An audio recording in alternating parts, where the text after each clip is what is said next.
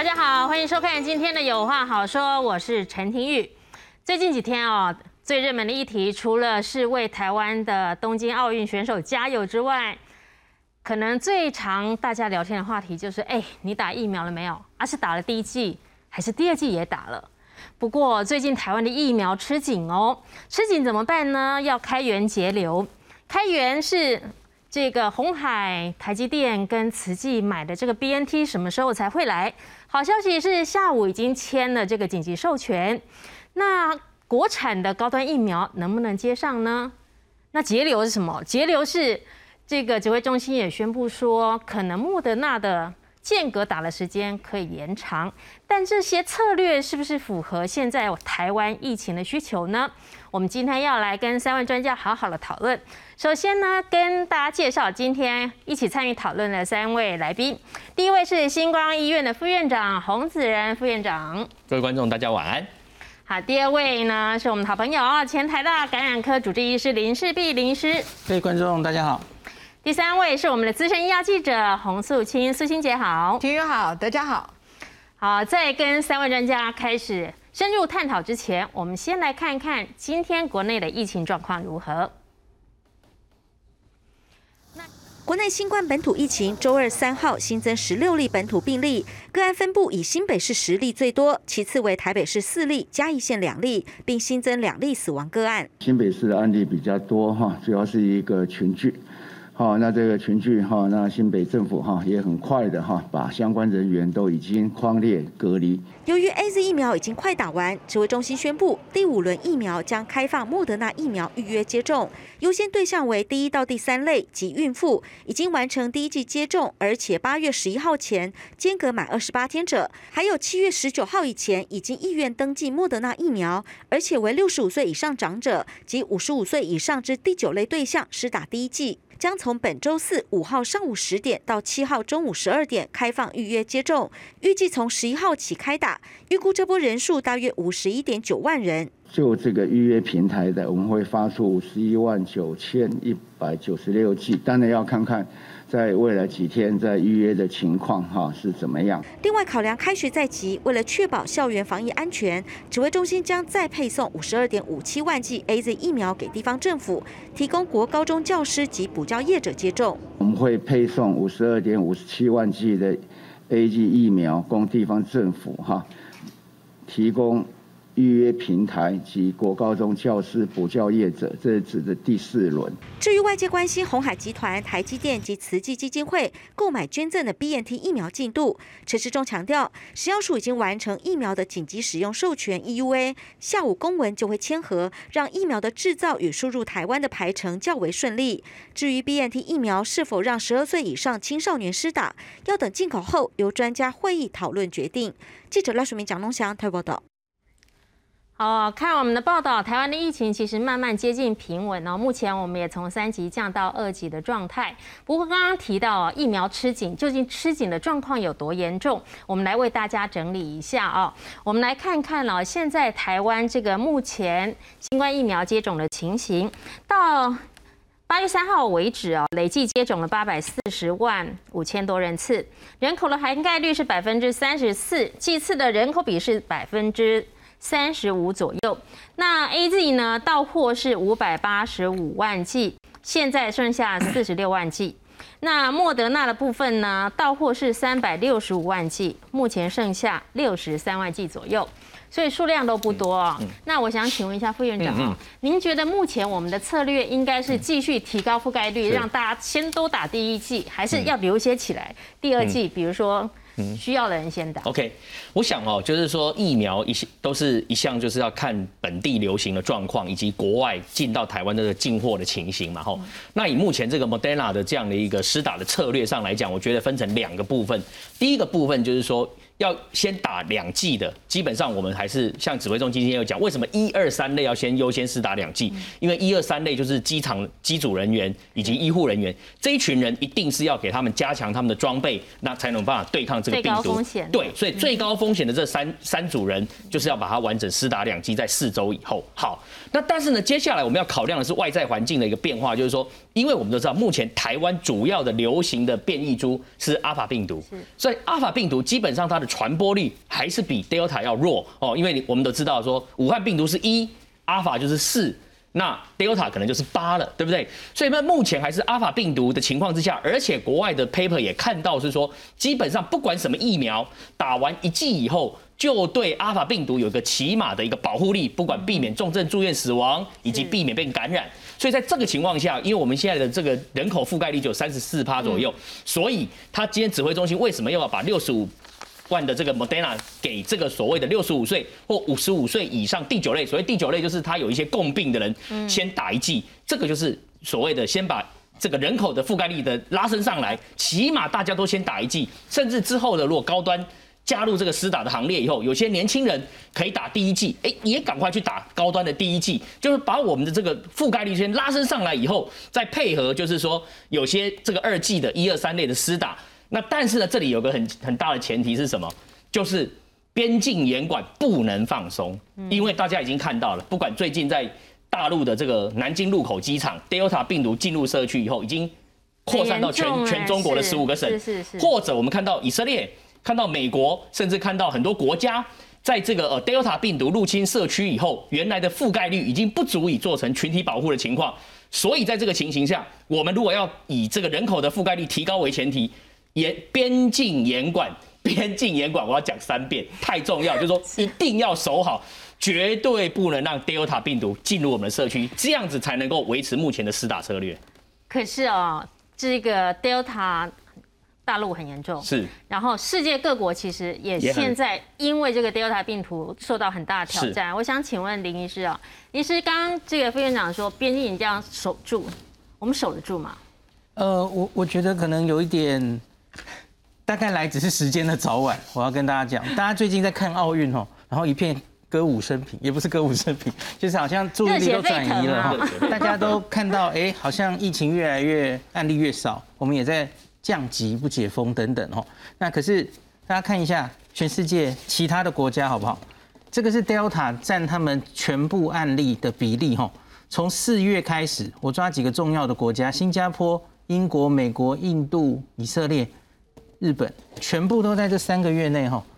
占这个 Delta 比例已经升到八成，非常非常快。Delta 进入一个国家之后，它要取代你全部的之前流行的病毒株，就是这么快。然后再看这些，这个我们我们知道有一些国家已经在进入期末考了哈。那像是这个红色的是英国，你看英国在解封之后，哇，来来一笔好大的流流行。那以色列、美国原本都是优等生，他们也都又来一波流行。那就像我们现在关注全球在关注的东京奥运啊，日本正正进入一个第五波疫情啊。那东京的最近哈，我都不忍心看了，因为他们的 PCR 阳性率已经快破二十了，是非常的。意思就是你每测五个人就有一个是阳性，这真的是奥运在举办的如火如荼，可是疫情也也烧得如火如荼。那也有一点类似五月中那个医疗系统濒临有点快要非常紧绷的状态，所以我觉得副院长说的很棒，我们一定要居安思危，我们要当这个 Delta 是总有一天会进来，而且它很可能是很快就进来。我觉得我们上次在仿山这里很幸运的把它挡住了，可是第二次我们不一定有这样的幸运，我们一定要心里记不记得上礼拜还有一个走私船，上面也几乎全部都是 Delta。他他随时都在虎视眈眈，准备进来。嗯，其实林医师讲的非常实际啊，就是也许只是早晚的问题。不过打疫苗这件事情，其实呃两位专家讲的非常的专业，但疫苗好像是一个身心的问题，就是有很多朋友觉得心里过不去，然后他不想打，然后或是他一定要打特定的疫苗。我想请问素清姐哦。当我们在跟周遭的这些朋友们沟通的时候啊，怎么用比较好的方式或比较好的办法来跟他们看待？说哦，究竟我们怎么从专家的建议跟自己的心里的感觉到平安，然后觉得安心，然后找到一个平衡点？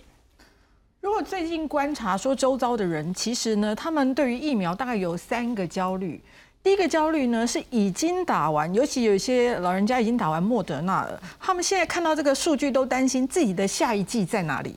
我妈妈就是这样。对，因为他们眼 眼看就是看起来目前可能顶多剩下四十四万剂是可以这个第九类的前半段班可以再打第一剂之外，其他只有一二三类是有机会打完第二剂的。所以他们最常问的问题是说，那请问我们莫德纳打的人，我们的第二剂到底在哪里？我们可以打什么？那如果可以看到，因为现在事实摆在眼前是第一件事情，我们台湾目前剩下的疫苗两个加起来也不过了不起一百八十万，所以一天打二十万，我们大概九天就会打完。所以假设我们没有新的 A Z 来，再加上莫德纳之前就已经说他们在产程上有一些迟滞，因为实验室的问题造成他们可能到货会延后两周甚至一个月。那他虽然没有明说他们是哪一个厂，可能影响哪些国家，但至少韩国是明确被影响到了。所以假设在青黄不接的状况之下，再加上高端可能最快是八月底，而且八月底要看它到底能够量产与否。好，因为它其实在整个制成的放大过程当中嘛，那所以到底能不能接上不知道，所以这个时候问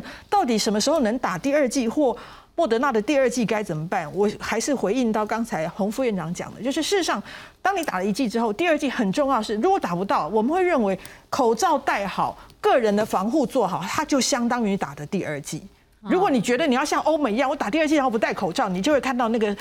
感染的波峰又上来，所以对于莫德纳，那对于连第一季都还没有人，他们就说，请问一下，我现在到底该怎么选呢？因为如果现在开始开放疫苗平台再选，他说，通常要不现在有三种，我到底要选 A Z 呢，还是选莫德纳，还是我选高端呢？你会发现，第一个认清现实，莫德纳。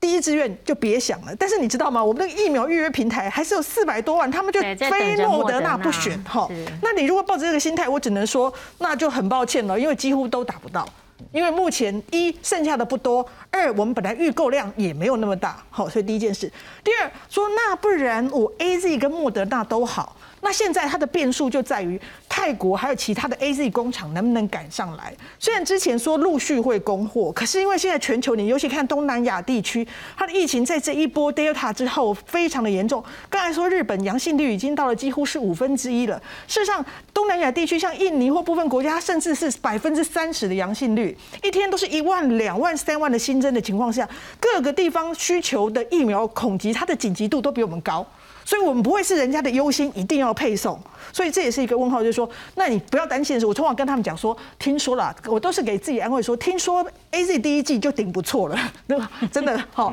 ，A Z 第一季其实它就有一定的保护效果，至少对于重症跟死亡率的预估。所以你一样口罩戴好，就有一季就够。那说一第一季都预约不到的呢，没有关系，我们来保护你。虽然只有三层，但是因为我们边境严防，再加上现在有三层的覆盖，那如果我们能够严格遵守我们一些相关的防护，我觉得还好。那最后一个就是说，那国产疫苗到底能不能打？嗯，我必须说，如果你看到这些现在有的这些数据，你相信你就打。那你觉得你抱着存疑，你想等等看有没有别的，那你就做好自己的防护。我觉得就是这样，那也不用惶惶终日，因为忧虑的心呢，会让你的免疫力下降，更不好。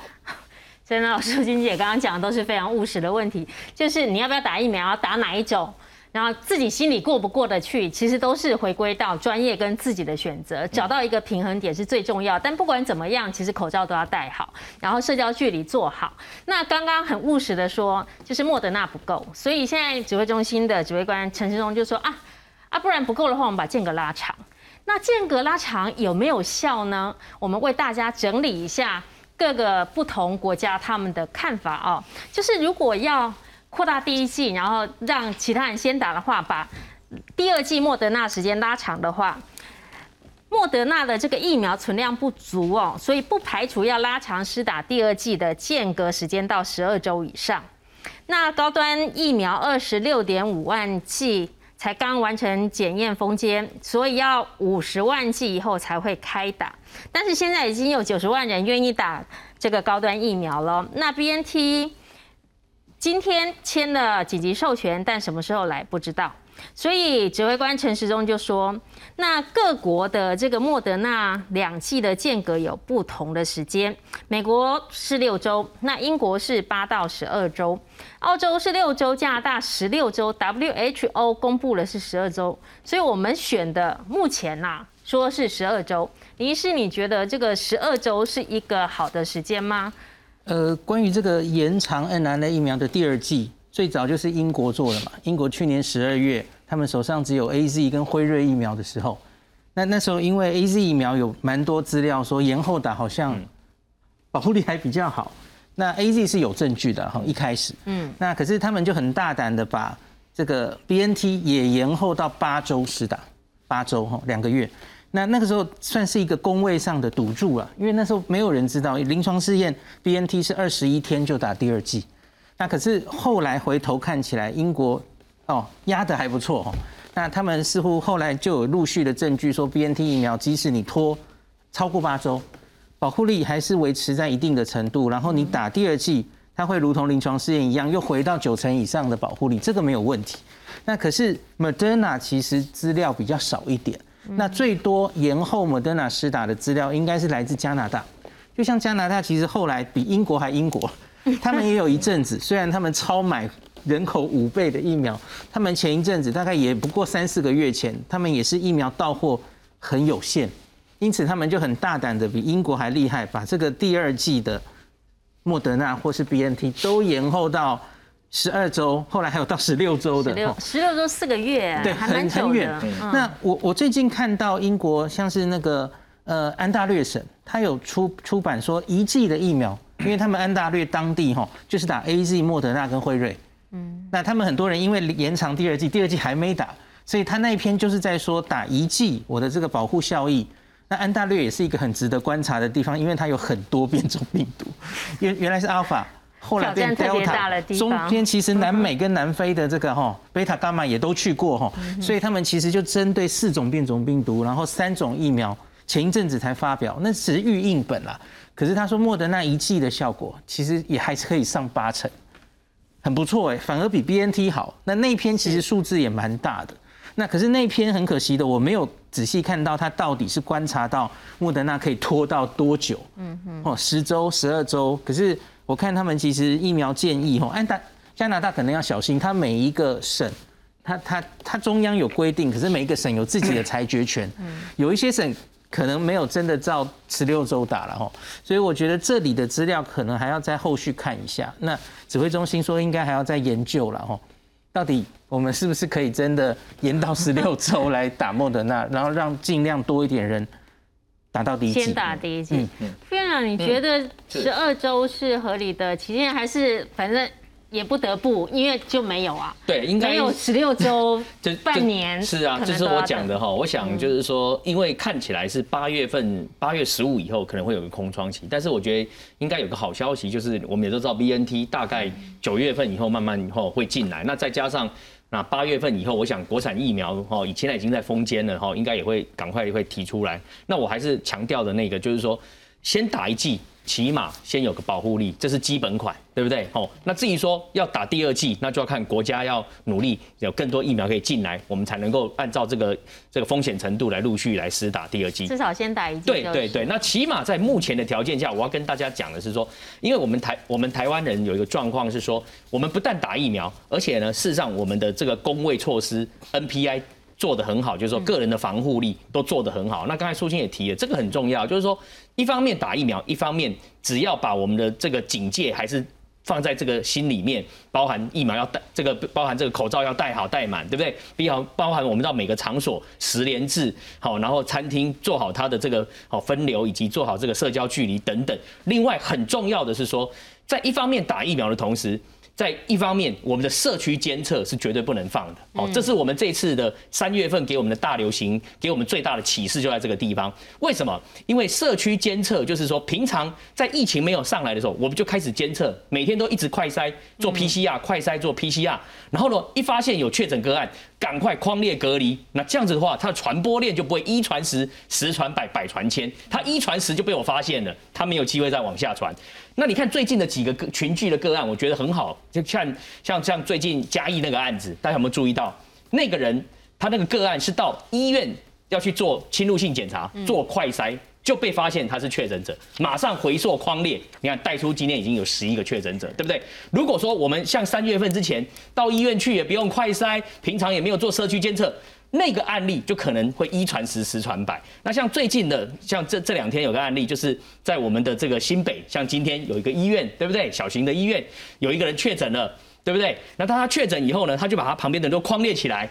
那结果呢？今天在这个框列起来的人，居家隔离的人，又发现四例跟五例，这很好啊。起码我先把你框列起来，你没有在外面这边给我传播病毒。那我发现了没有关系，所以大家在未来的这个未来后疫情时代，一定要慢慢去有一个新的心态。我们不会每天都是零，但是没有关系，每天就是十例、二十例，在五十例以下，我们的医疗量能都可以处理，那就不用过度担心。但是呢，我们也要在利用这个这段准备的时间，赶快来冲我们的疫苗覆盖率，赶快拉到跟英国一样的水平的时候，可能我们才有机会过如常的生活。所以要拉高这个疫苗覆盖率，也有很多人就是呃把希望寄在我们自己的国产疫苗。对，那高端目前的这个状况如何？能不能拉大产量？然后它的效果怎么样？我们来看看下面这个报道。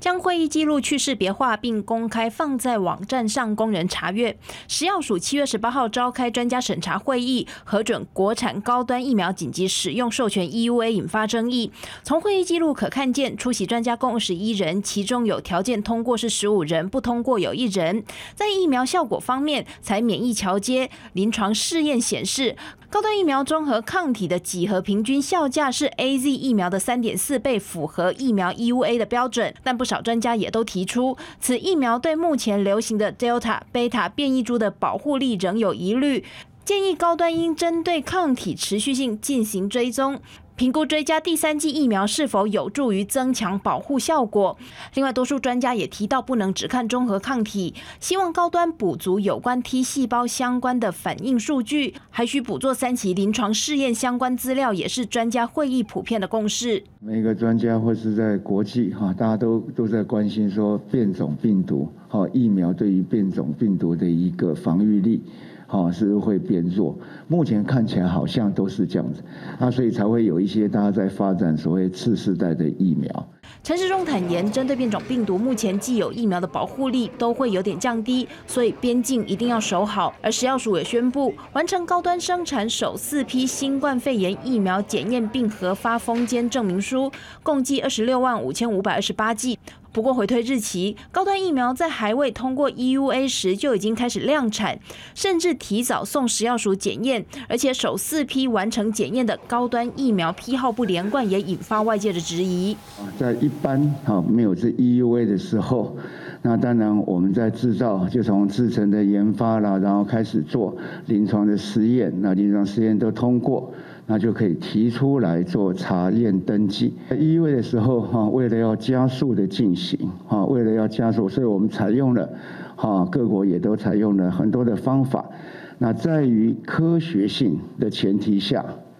好，把一些行政的流程看怎么样来简化。陈世忠表示，即使在疫情下，一支疫苗要使用在民众身上，还是必须取得 EUA 或查验登记，并通过食药署检验封签，缺一不可。未来如果高端可用疫苗数达到约五十万到六十万剂，就会准备排入预约系统供民众施打。记者为陈立峰特别报道。好，寄希望于这个国产疫苗啊，到底是不是一个我可以期待的方向？苏欣姐，你觉得啊，就是我们当然很希望自己国家可以有自己的疫苗产业，然后可以支援，然后来平稳这个疫情。不过，这个高端疫苗整个在这个审查还有紧急授权的过程中，当然有一些瑕疵，也引起不少的争议。那您觉得这个在这个程序上面，是不是应该做的更细腻一点？然后我们是不是应该有一些要注意的地方？嗯。我必须说，因为毕竟我们这个 EUA 的整个包括呃规则标准、审议程序跟最后的决定都走在世界的最前面。那我们以往一向都有包括美国 FDA 或者欧盟的这些相关的审查的规则给我们做规范，所以我们会觉得哎，应该 Me Too 很简单。可是问题就在于说，当你是全球第一个做这样的事情的时候，你就必须考虑说，到底这样做是不是对的。然后它的科学根据是不是够的？所以我们可以看到，至少在 EUA 的审查过程中，专家们的看法就已经不一致。虽然我们看到的结局是十四比一的这样子悬殊的票数通过，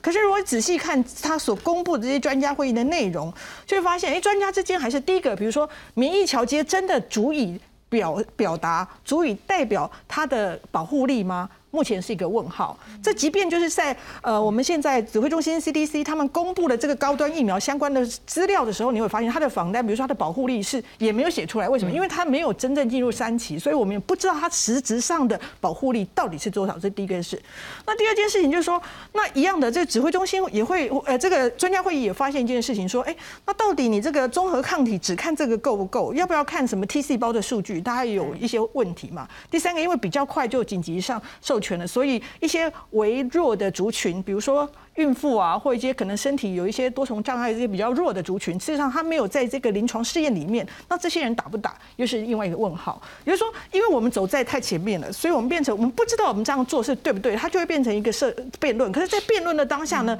又因为一些政治力的拉扯，因为大家对政治的立场把它跟科学完全连接在一起，各自说各自的话，就变成民众之间就激化了我们的对立。就所以你可以看台湾民意基金会的这个调查，你会发现从三月到六。呃，六月到七月，民众对于国产疫苗的信心本来是这么高。渐次的反而往下降了。比如说，我们期待是高的，我们就像刚才听你讲的，我们都希望台湾有一支自己的疫苗，而且未来它甚至要走到国际去，而且它让我们国家站在进可攻退可守，就是当国际疫苗没有来的时候，我们可以自用自己的，甚至以后国际没有疫苗的时候，我们还可以把它送出去，这是我们最高的期待。可是问题，因为这些审查过程会一些评论标准的杂音，使得现在就是陷入了一团信者恒信，不信者不恒信的，就不信者就永远不信的这个情况当中。但是我只能说，我们认为将来，因为现在毕竟愿意登记施打的人这么多，那如果未来他真的排上去当做常规施打，那这些人就是上市后的这个检测、上市后的监测，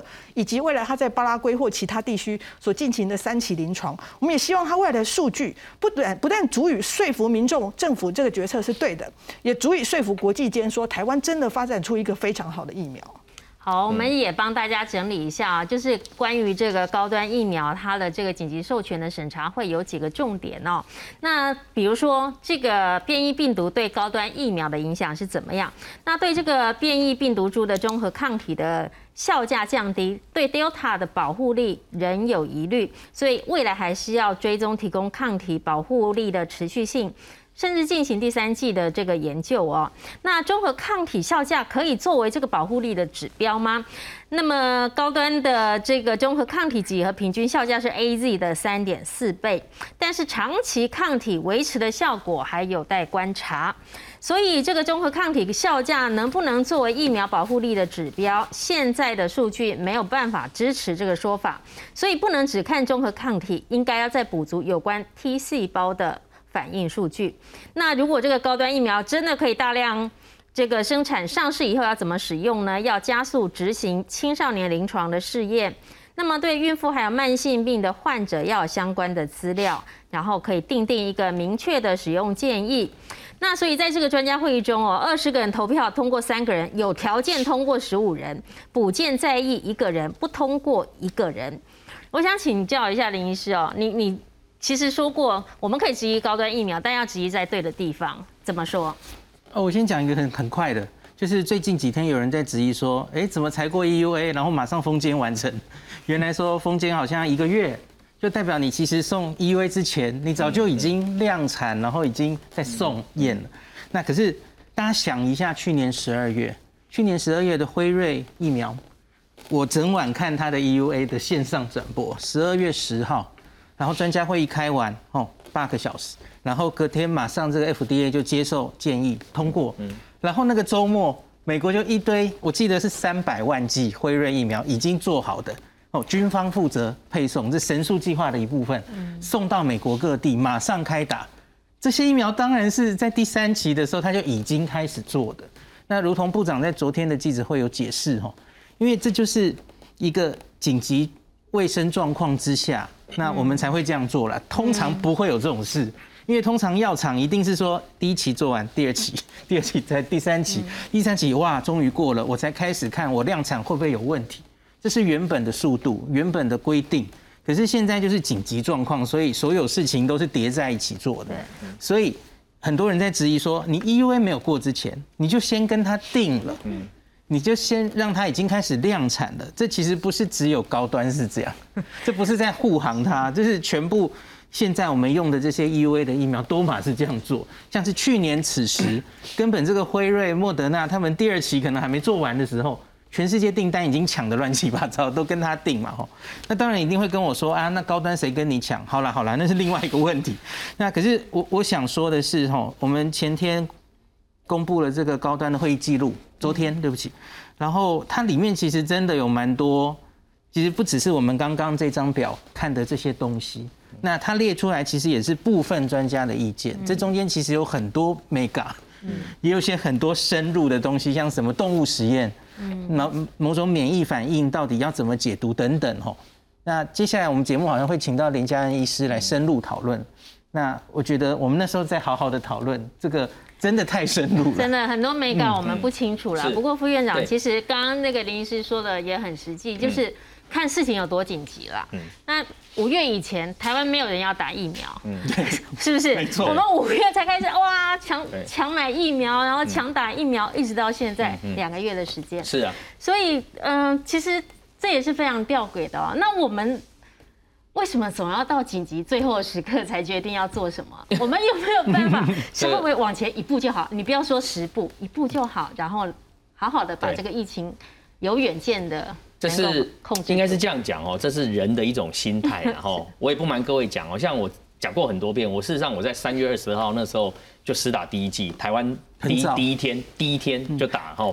那时候我打完以后，我也在很多节目不断的呼吁，甚至我的朋友，我就跟他们讲说，赶快去打。但是当时疫情非常平稳，我我那时候就跟他们讲说，现在就是因为疫情平稳，你赶快去打，因为我说病毒不知道什么时候会溜进来。当时也没有人会去相信这个，但是后来事实证明，哈，那这个阿法病毒还是从我们的社区给它穿进来，所以我觉得是说，在这个这个疫苗的这个选择性来讲的话，事实上高端疫苗，哦，那我必须要讲，我觉得讯息公开透明，然后由民众来选择，哦，这个是最重要的原则，公开透明，就是说你的综合抗体的几何平均效价，哦，比 A G 大三点四倍，好，那你要让让民众知道。那你也让民众知道说，虽然我在二期实验所看到的数据是这样，但是真实世界会产生多少的防住院的保护力、防被感染的保护力，目前是不知道的。对，可可能是会很好，因为从综合抗体的效价比 A G 高。去推论可能是好的，但是好到什么程度，或是差不多，甚至差一点点，不知道。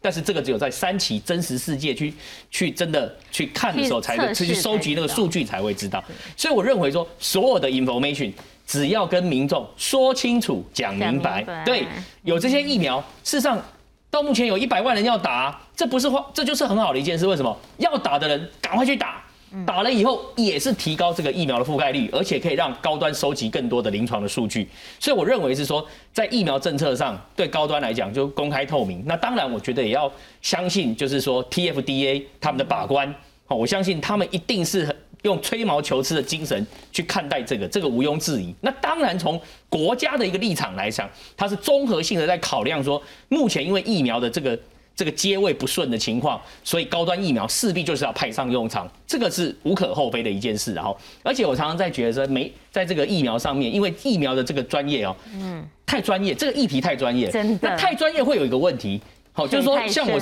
像我是念工位的哈，每次谈疫苗，我也都是说，哎，请何教何美香老师讲，哦，为什么？因为这个领域跨太大了，哦，那这个是一个很专门的，好，但是呢，也因为专业呢。的程度太高的情况，容易在媒体上造得造成一些所谓资讯不对称的状况。什么意思呢？譬如说前一阵子大家就觉得好像 A Z 不怎么样，不好哦，这个又是这个副作用严重副作用，然后又是打完致死率很高。可是我这这今天就要跟观众哦分享一个英国的案例。事实上大家都知道，英国大部分都是打 A Z 疫苗。对，事实上他们现在的这个施打比率一剂以上，起码来到八十七 percent，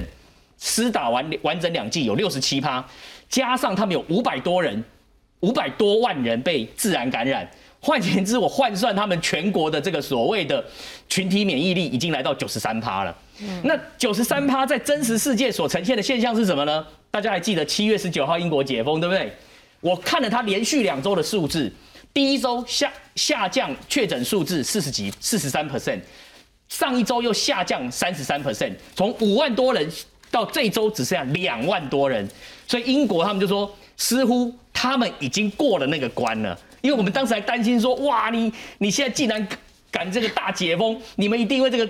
这个确诊病人不断的上来，事实现证明没有上来，而且还反而连续两周下降。那当然，他的住院率跟死亡率也是在往下在走的一个状况。所以从英国的案例，反而我要跟大家讲一个很重要的讯息，说英国已经用群体免疫的这个数字来告诉我们全世界说，赶快去冲疫苗覆盖率才是上策。好，那尤其是说在疫苗覆盖率上，到底 Delta 病毒跟 Alpha 病毒最大的差别在哪？嗯。差别就在于说，因为我们都知道，所谓要达到群体免疫的那个标准值，它是跟 R 零值有相关的，因为它的公式就是一减 R 零分之一嘛，就是说你的 R 零值越高，基本传播率越高的，你的群体的免疫覆盖率必须要越高。所以如果说以 Alpha 病毒来看的话，它大概就是说，呃，是呃一一差不多是 R 零值在三左右，我们用三，所以一减三分之一。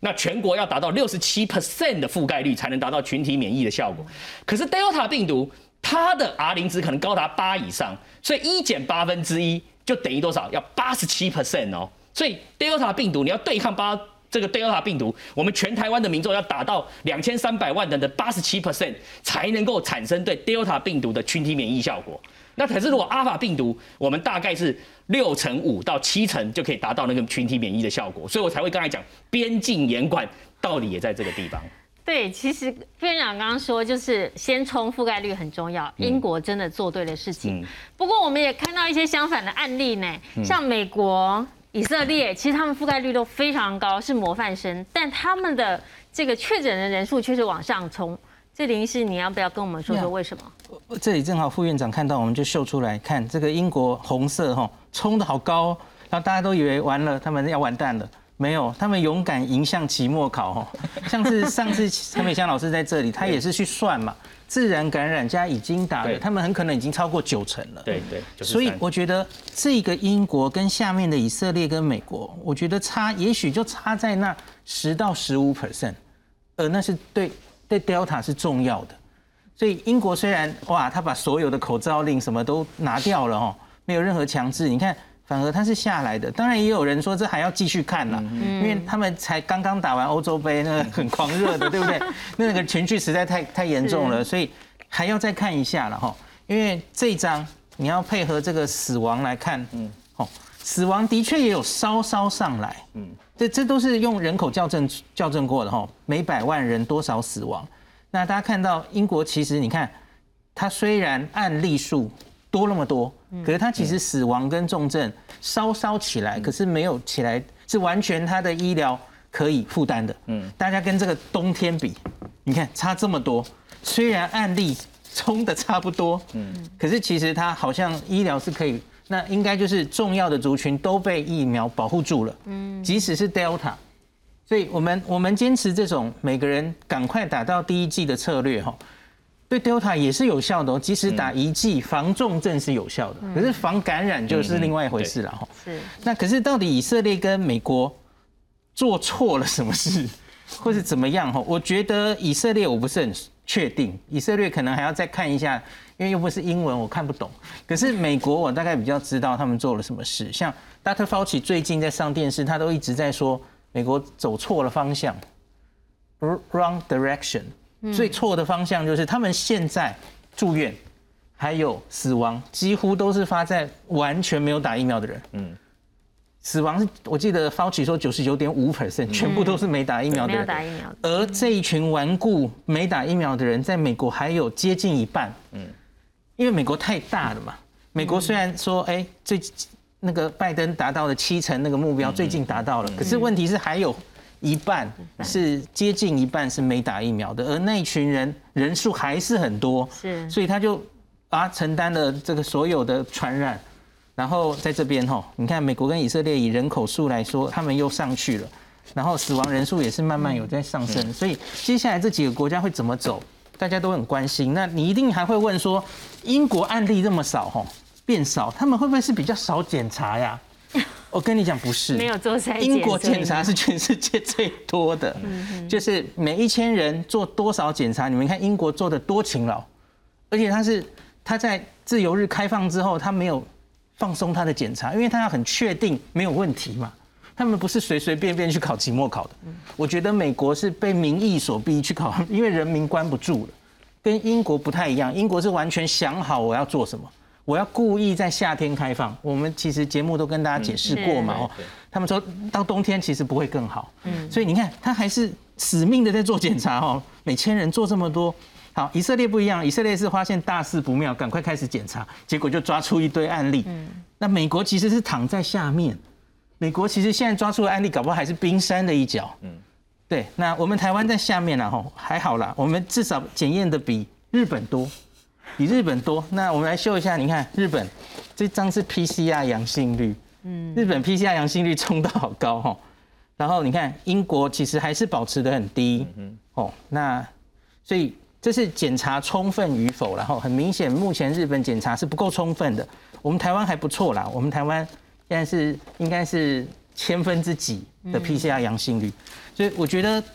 英国、美国他们期末考的国家给我们的启示，其实就是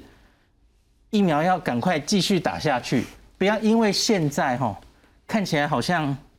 啊守得很好，其实有点像我想讲纽西兰、澳洲。纽西兰、澳洲其实相对来说一直守得不错，我觉得他们就有一种安逸的感觉，他就不用努力打疫苗，就跟我们之前一样嘛。对，那我们昨天终于超过澳洲了，我觉得应该要继续加油。嗯，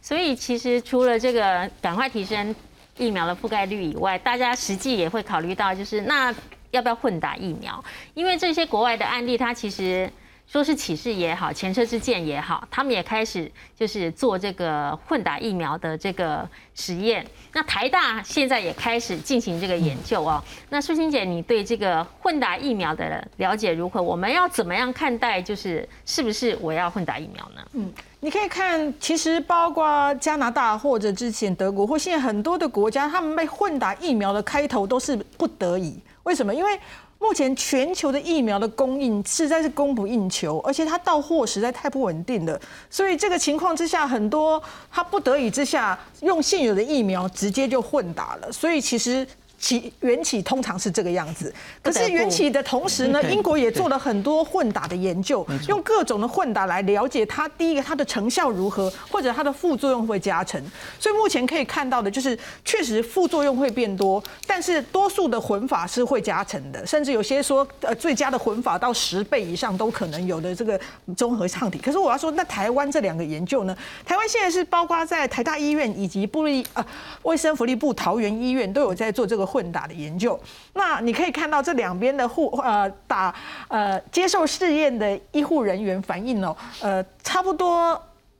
都一样。比如说像布桃的护理人员出来受访的时候讲说。其实呢，他们大概第二季第二季打的时候，就会觉得说很明显的，大概跟那个研究很像。第一个头痛的反应通常蛮明显的，嗯，因为如果你看那个英国的混打的研究，确实头痛的比例会高。他们也普遍普遍表示说，打第二遍第二季的时候头痛很严重。第二个就是什么？他就说施打的部位局部真的很严重，整个手背非常痛，嗯，然后包括有一些人会有发烧发冷的反应。那台大这边有一些就说形容可能运气真的很不好，打第一剂的时候 A Z 本身它的免疫反应就。比较强烈，他说像被车撞了一次，可是在第二剂又打莫德纳的时候又被撞一次，就说你可以看到，哎，免疫反应虽然各异，但是多数上跟我们之前英国做出来那些相关的研究很类似，就是当第二剂来的时候，它的副作用好像就不像你 A Z 打 A Z 的时候，第二季通常没什么感觉。当你是 A Z 搭上莫德纳的话，普遍第二季的莫德纳是相对比较有感，甚至有人感觉到。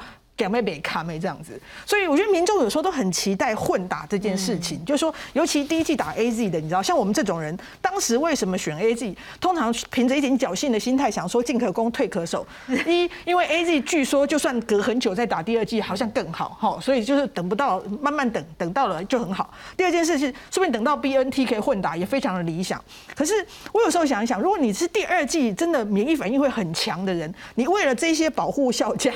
然后要承担非常严重的副作用，可是你所防的这三层呢，可能是什么？可能是那种无症状到轻症的感染。因为你知道吗？其实你一般的效价是足以保护重症跟住院的，所以你忍受超级严重的副作用，就好像得了一次重感冒啊，结局就是防了一次。可能是轻症或没症状感染，我有想想说这个 CP 值可能自己可以好好想一想，但是这对社会是有帮助的，因为当我把自己拉高，我就帮其他人筑一道墙，所以你很好。如果你到时候政府研究确实可混，你也等到混的时候，那你就是帮其他人提升群体免疫。对啦，其实就是很多时候真的就是不得不的做法。那你是要先打一剂就好，还是宁愿被车撞两次但活下来最重要？其实还是自己要心里要能够评估哦。那我们也帮大家整理了一下，就是世界各国他们关于这个混打疫苗的国际最新的研究哦。那像是丹麦哦，丹麦它。们的研究是 A Z 跟这个 M R N，也就是莫德纳或是 B N T 混打的话，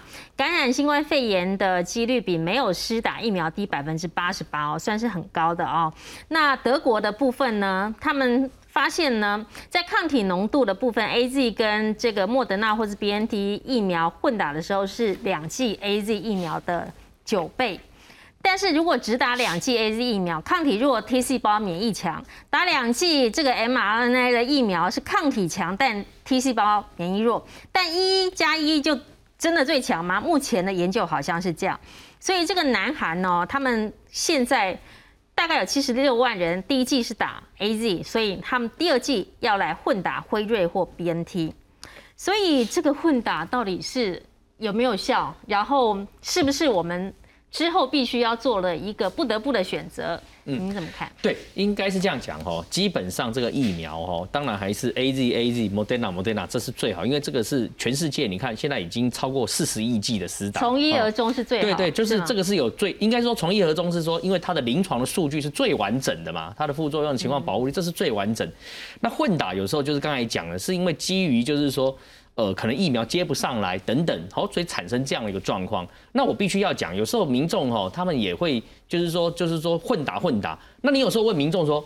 那你为什么要混打？他好像也讲不出个所以然来，他就说啊，电视上这样讲，所以我觉得有时候呢，就是说，呃，我们在提供这种正确的资讯上面的话，还是要，如果说你不是那么有把握，那我建议你就是 follow CDC 的，哦，这个 CDC 的这个 regulation，就是说他们是说，哎，现在可以开放混打，可是好像像最近的指挥中心说，哎，可以混打，但是好像是限一二三类，对不对？所以我想呢，就是如果不是那么清楚的民众，我觉得你还是 follow 我们 CDC 的 regulation，那就不会错了，因为毕竟 CDC 里面有一群专家，他们都在。每天在国内外的这些疫情，看国内的这些 paper 跟数据，来做出对我们台湾地区疫情防控最好的政策。所以沟通真的很重要呢。就是